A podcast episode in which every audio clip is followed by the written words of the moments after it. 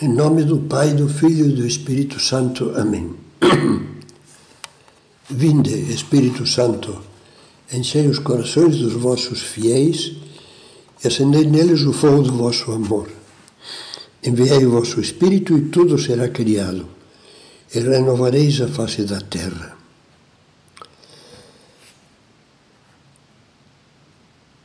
Os versículos do Salmo 119 sobre a maravilha da lei de Deus, que hoje vamos meditar, são os seguintes.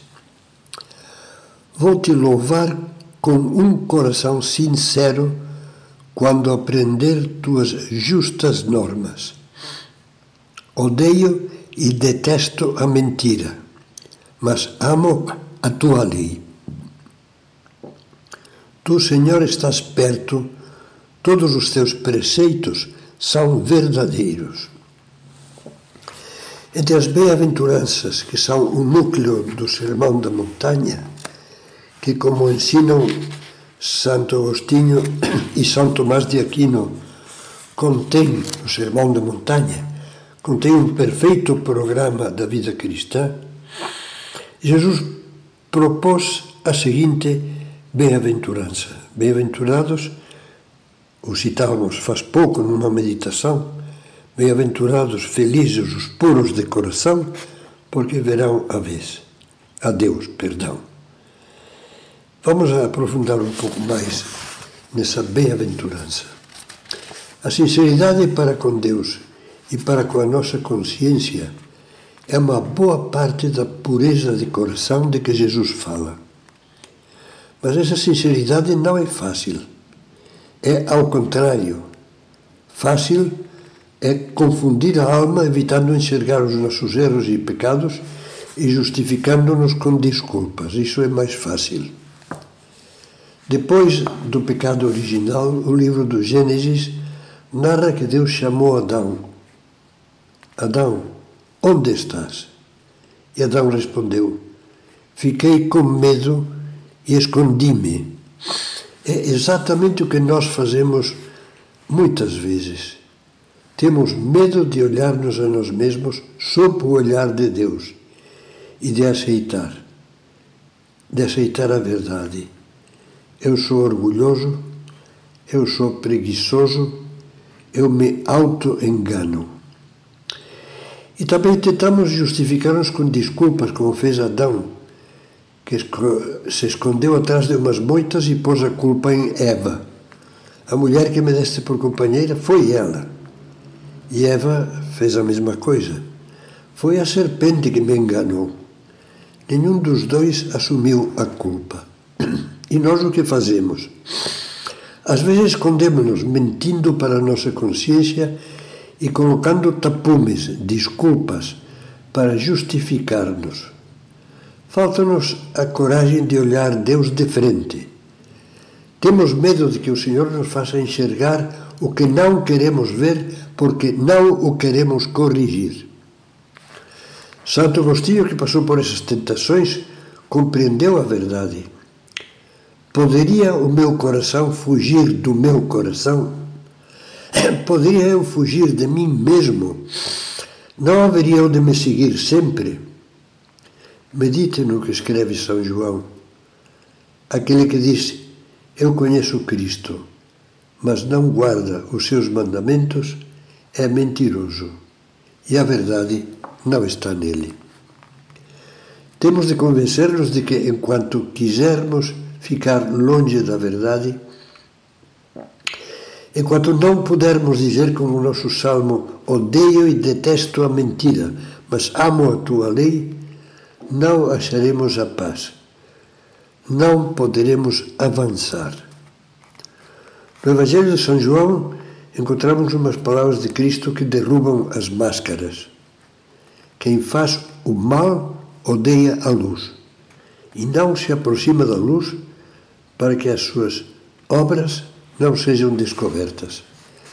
Mas quem age segundo a verdade aproxima-se da luz para que se manifeste que suas obras são feitas em Deus. Vamos nos aproximar da luz. Vamos fazer um exame de consciência ajudados pela oração? Vamos procurar o auxílio de um bom orientador espiritual? Vamos fazer a confissão de modo a podermos louvar a Deus com um coração sincero? Sem uma confissão sincera e um propósito firme de retificar, acabaremos permanecendo escondidos atrás da moita e mentiremos ainda mais dizendo: Isso que eu não pratico já era, está ultrapassado. Ou então, não posso. Ou tentei, mas não consigo. Ou então, afinal, não sou santo. Ou também, não tenho tempo, ou não tenho jeito, etc. Então esqueceremos as palavras de São Paulo: tudo posso naquele que me dá forças, em Deus, em Cristo. São palavras de fé, palavras que comprometem. Simone Weil foi uma escritora francesa judia que tinha um coração sincero e nobre e por isso pulsava em sintonia com Deus.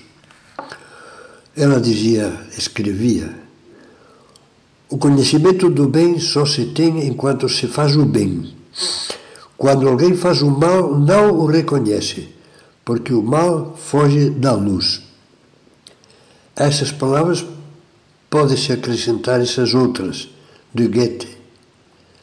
Não podemos reconhecer o erro, o erro, perdão, enquanto não nos livrarmos dele. As pessoas humildes, sinceras e confiantes apesar de seus erros e pecados, lutam por seguir o reteiro de Deus. E essas podem fazer suas as palavras do Salmo que citamos no início deste capítulo. Tu, Senhor, estás perto, todos os teus preceitos são verdadeiros. E agora terminamos com umas perguntas exame de consciência. Eu procuro ser sincero com Deus e comigo mesmo ou prefiro continuar navegando por águas confusas que são traiçoeiras? Compreendo que um coração que não queira enganar-se nem enganar poderá confiar sempre na misericórdia de Deus e na ajuda da sua graça. Poderá ter esperança ainda que carrego um bom fardo de erros e de pecados. Porque deixo que certos vícios e omissões que não me fazem feliz me impeçam de ouvir a voz de Deus no íntimo da alma? Já experimentei lutar confiando na ajuda de Deus? Procuro ir alcançando pequenas vitórias com a minha oração e o meu sacrifício contra os defeitos e faltas que me pareciam incuráveis. Já experimentei que depois de tentar combatê-los sinceramente, eles passam a parecer curáveis.